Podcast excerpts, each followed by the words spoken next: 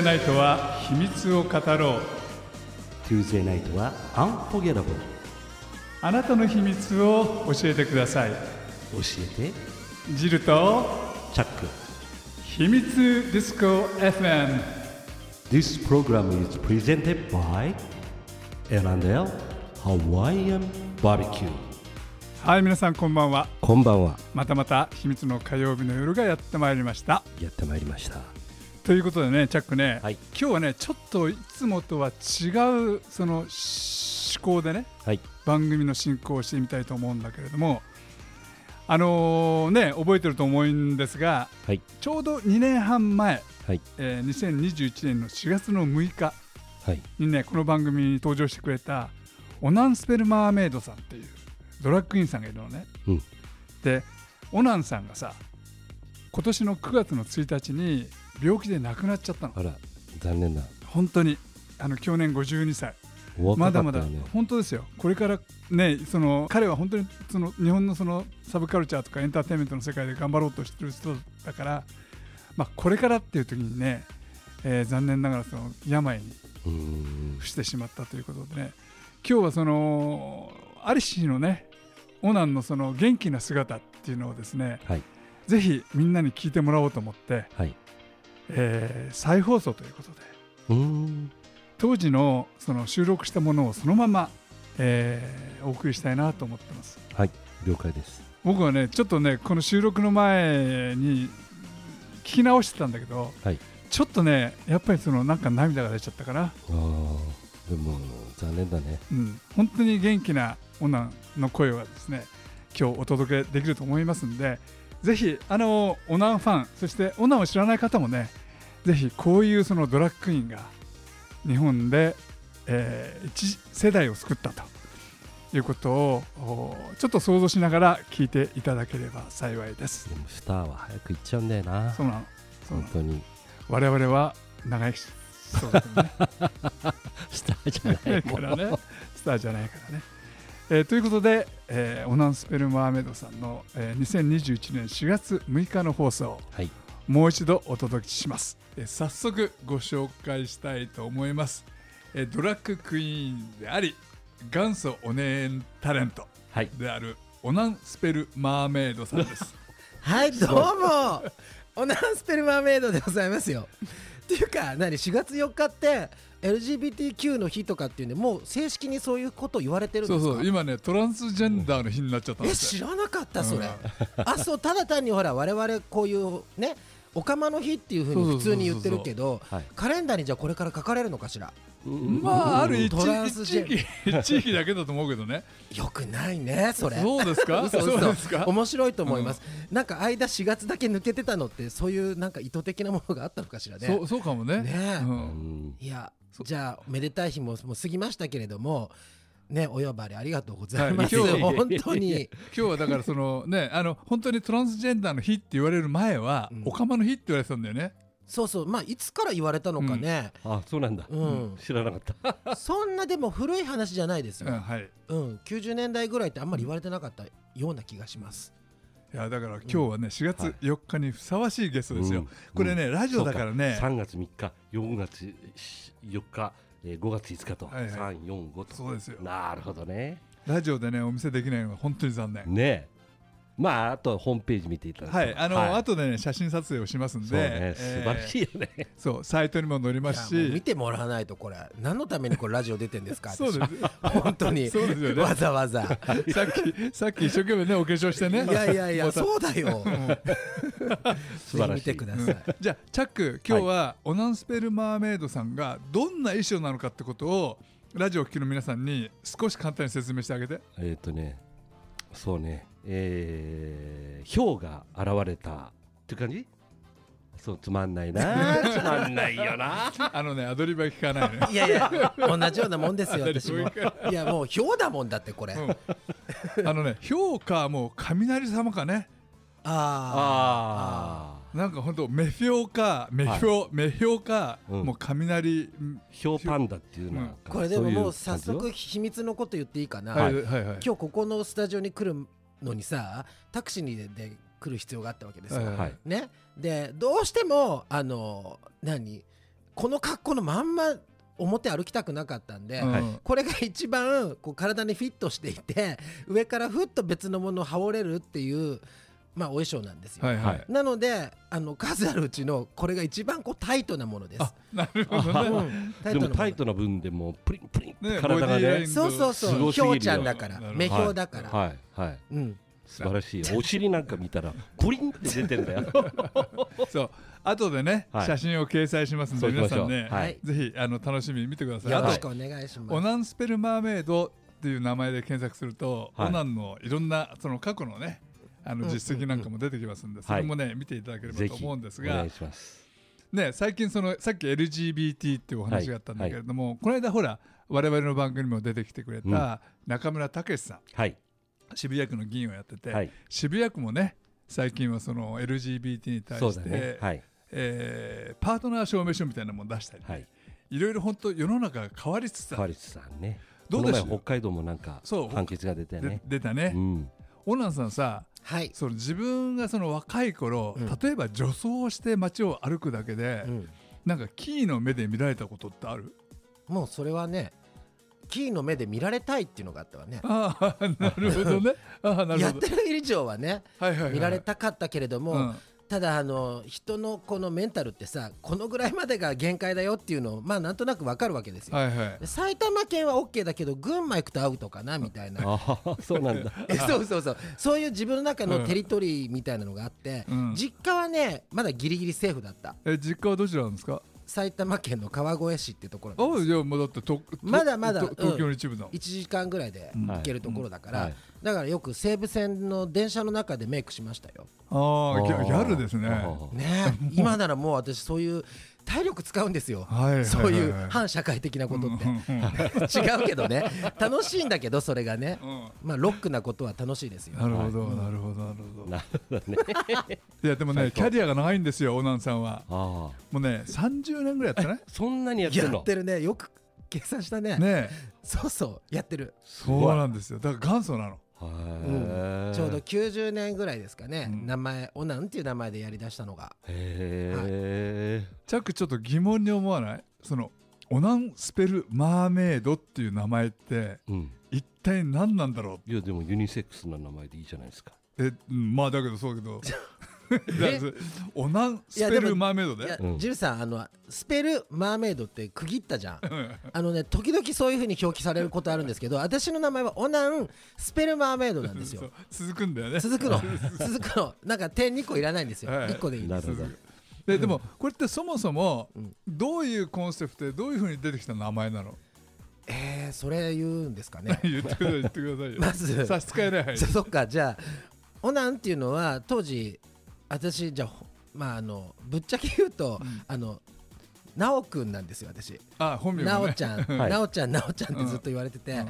でクラブにほら90年代なんかまあ若い頃、はいはいクイーンやる前とかですよ。普通に遊びに行っている時に、はいなおっていう二文字がやっぱ呼びやすいからお男性も女性もみんななおなおなおなお言われる人もいるし私もそう言われたいなと思ってたの、ところがなおっていうのはもうやっぱりそうやってさあ後から遊びに行くともうなおちゃんとかなおとかって言ってる人たちがいっぱいいるから、新参者ではなおってもうつけてくれないんですよ、はいはい。なのでオナってなったの。でいやなおの反対ね。おもう、うん、オナだけはどうしても嫌だった。もう絶対それは一番嫌な名前じゃないオナとか言われるのって。なるほどね。ででも嫌だって言えば言うほど、ん。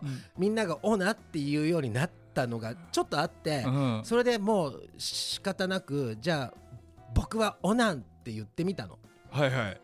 でそれからあのオナンっていうのがなんとなくなんかでもナオンとか女とかなんかよくわかんないじゃない、うん。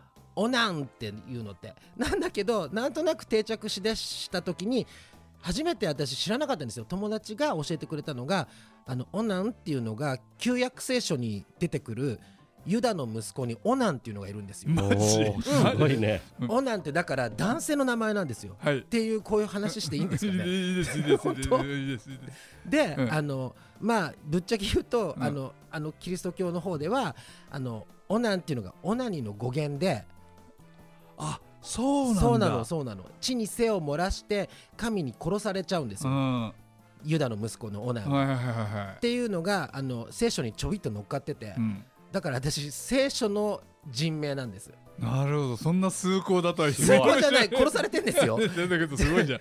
でまあまあいろいろ研究してる人もいてオナンっていうのに。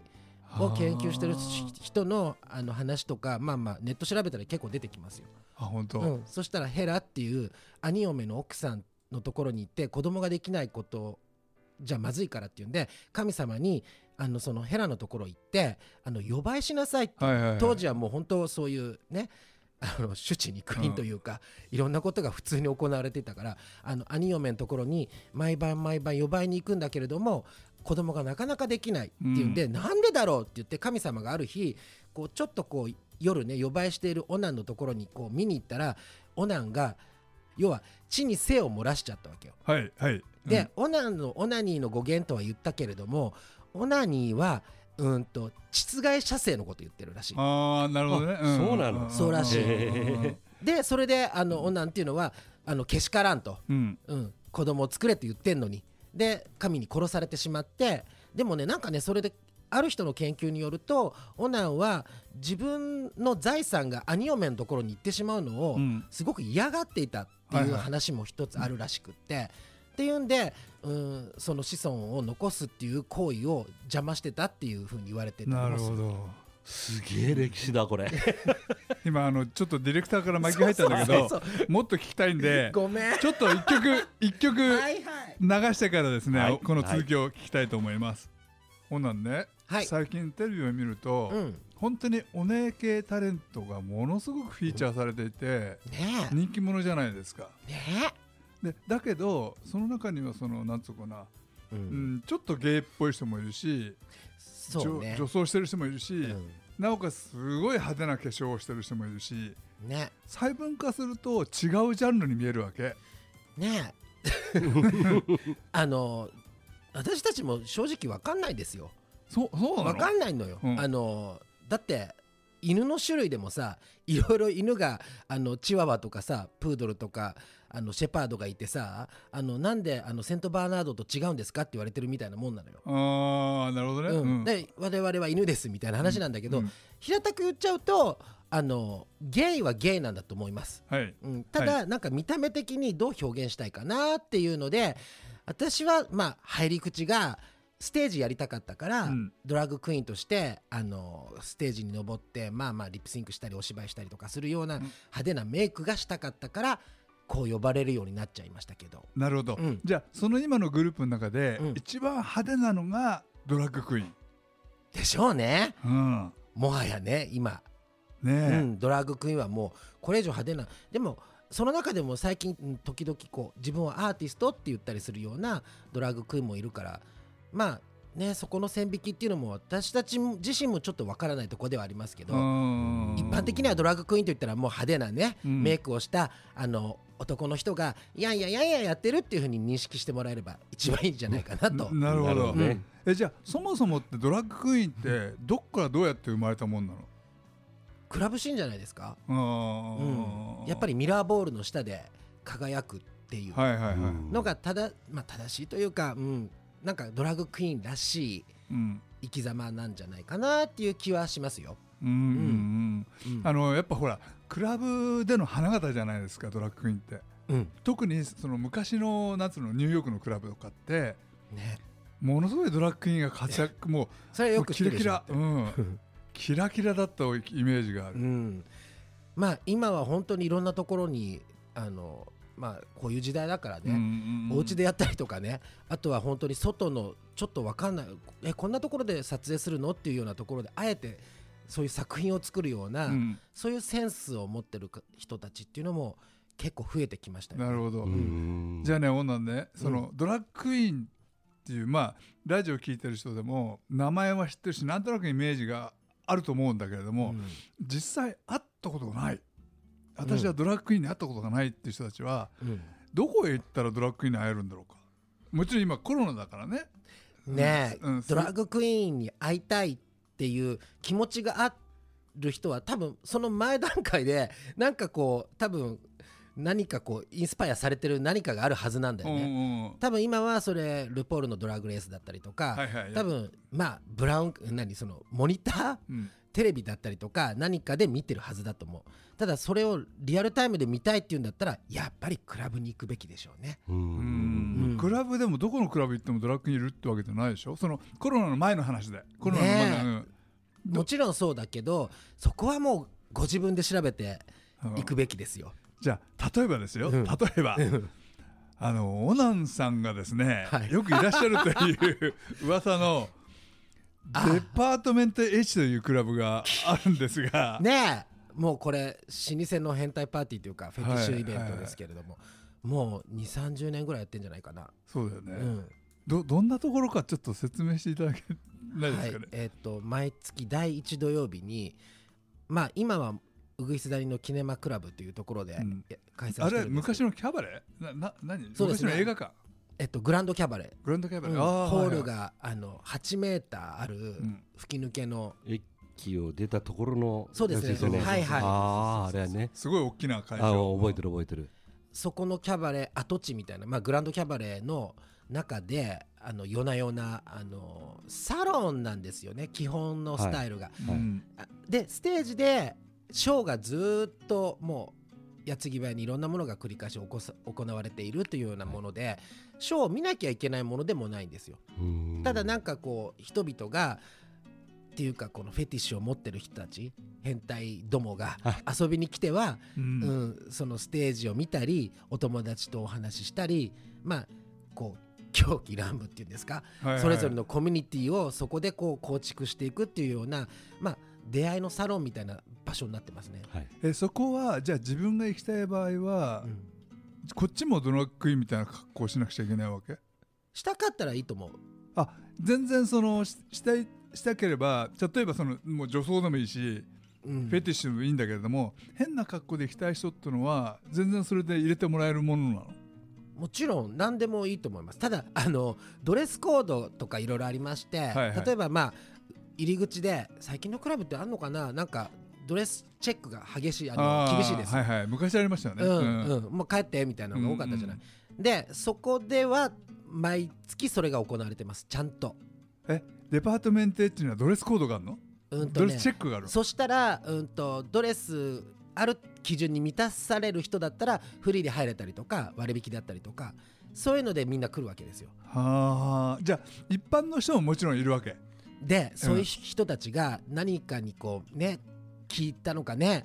あのちょっと頭からパンティーかぶっちゃったりだけだったりとかさ。なんかもうこれだったらいいだろうみたいな人たちが山のように来るんですよ。はいはいはい。もうねそういうのは門前払いもいいとこですよ。もうもうもうそういう人たちで成り立ってるパーティーだからああもう変態だったらこれでいいだろうっていうような、うん。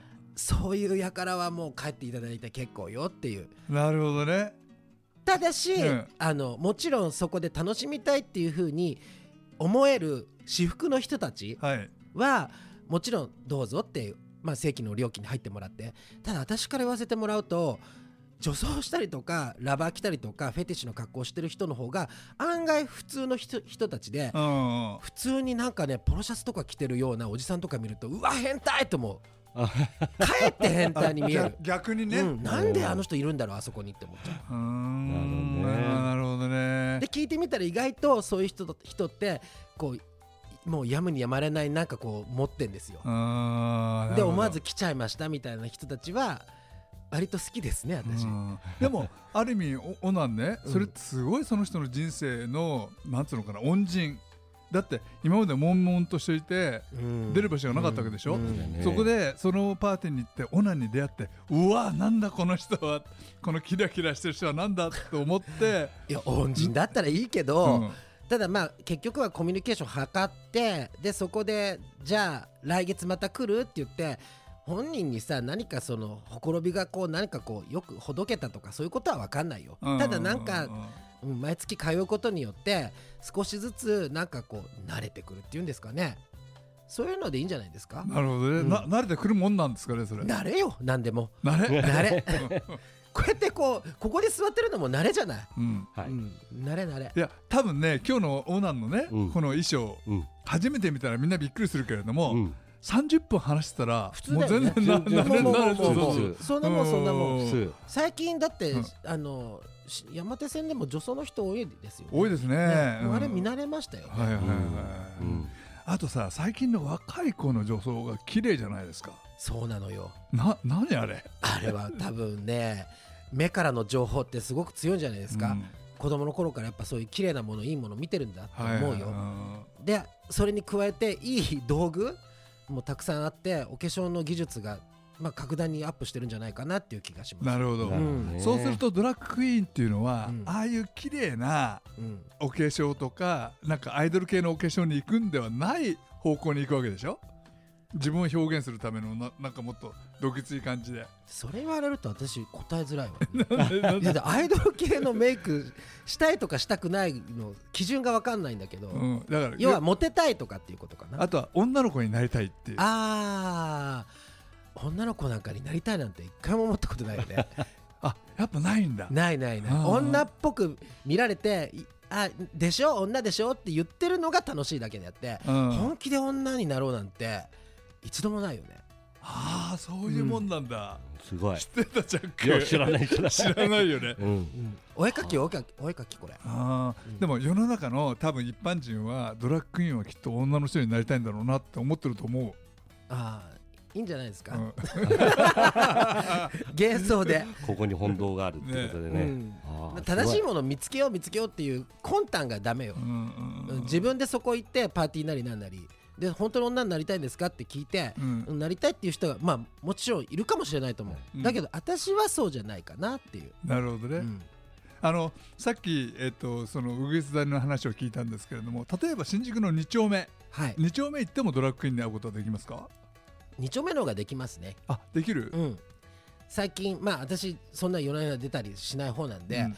あのただもう常時いるお店っていうのがまあ何軒かあったりしますよえっとオナンが？違います。あドラッグクイーンがドラッグ。クイーンなるほどね。うんうん。あ、私はもうそんなあんまり出ません。うん、まああの有名な MC の方ですから、ね、いやいやいでも中野に行くとたまに。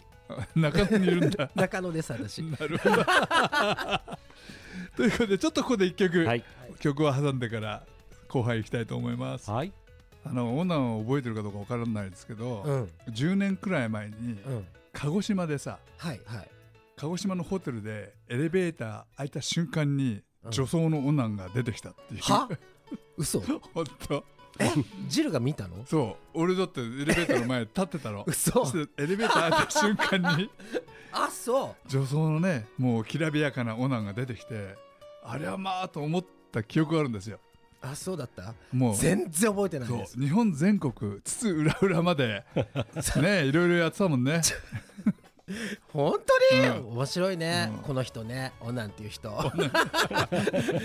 でも今度も京都もあるんでしょ？なんか。はいそうです、うん。ちょっとじゃあ告知させてもらいたいんですけれども、京都はまあじゃあちょっと順をっていうとうんとねまず4月の17日来週ですね、が、えっと、大阪の心斎橋のキネマトスっていう箱で、はい。えー彰子に行きます、はい。まあ、詳細まあツイッターかなんかでチェックしていただければと思います、と同時に、えー京都が次の次の日19日、えー SM クラブの老舗のバルバラっていうところで、はいはいはい。はい、若林美穂っていうのとはい。あの、ラジオにも出てもらいました。ですよね きっとね。はい。そう。うん美穂ちゃんと私でショーさせてもらいます。はい。で、えっと、5月の15日それこそ中野なんですけど中野の G ラブというところで、えー朗読会うん。で私実はもう90年代ぐらいからポエトリーリーディングとか朗読なんかとかあと子供の前であのドラッグクイーンストーリーアワーズっていうあの3歳から8歳9歳ぐらいかなの子供を相手に絵本の読み聞かせとかやってるんですけどこの日は15日はあのオリジナルの作品で、えーっと1時間2時間ぐらい朗読をさせてもらうという日が、えー15日です。5月15日、えー15時からと19時から、はい。中野 G ラブというところで行われます。よろしくどうぞ。ぜひねあのね。オナンスペルマーメイドさんに 会いたい方はい、はい。一度見てみたい方。あった方がいいよ、あった方がいいよねね。本当に。すごいかっこいいよ。あの今の情報でぜひお邪魔していただければと思います、はい。ということでね、はい。えーあっという間だね。本当30分あっという間。もうちょっと時間が欲しかったんですが、はえーまあ今日はあの日本を代表するドラッグクイーンということで、トランスジェンダーのはい。日ね。を記念してですね4月4日オナンスペルマーメイドさんにお越しいただきました。はい。オナンさん本当にありがとうございましありがとうございました。はーいありがとう。た ねえチャックうん。最後ありがとうっていう言葉がねうん。ものすごい元気よくオナンが言ってたでしょ？はい。もうねこれがオナンなんですよでもいい声してるな。本当にいい声してるし、うん。その元気があったしさ。元気そうな顔だ。あうん。の声だった。あのちょうどねえードラッグクイーンデビューして30周年、うん。30年間その日本のその DQ のねうん。世界を彼が引っ張っていった一人なんですよ。うん。でね僕はねよーくあの人と偶然会ったわけ。道で会ったしなんかね素晴らしい縁だ。すすごいご縁があった人なんですよね、うんでねやっぱりね同じその30年前からこのクラブ業界でね、えーみんなで夢を語り合ったってはい。大げさだけどねそんな大した夢じゃなかったんだけれども夢を語り合った人たちがこうやってその病に倒れちゃうっていうのはねちょっと悲しい。そしてそのこれからはじゃあ俺たちどうなっちゃうの？俺たちもそのもうじじいだからね。うん。頑張っていかなくちゃいけないんだなってつくづく思い知らされましたまあでも語りつないでいくことも大事だから。そうだよね。うん。本当に。とってもね彼の声は印象的だしあのー心に残ってますよ。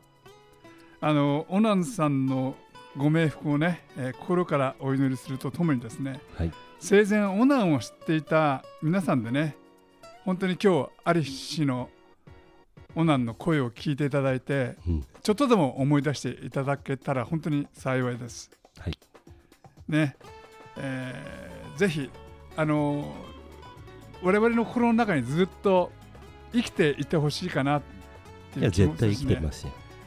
クラブ行ってねステージ見るとさああここで暴れてたんだなって思い出すこともあろあろうかと思いますんでね、うん。えー今日はそういう思いも込めてオナンの声をまたお届けしました。はい。今頃天国でギャハハハハって笑ってることだと思うんだけれども、うん。ぜひね、えー霊界でより高くより高い見位の方にね進んでもらえればと思います。ということでオナンあっちでも元気でね。待っててねって感じだね。そうだね。待っててねだね。うん。そうですね。もうあと数十年で我々も行くんでね。あのちょっと待っててね。うん。待っててほしい。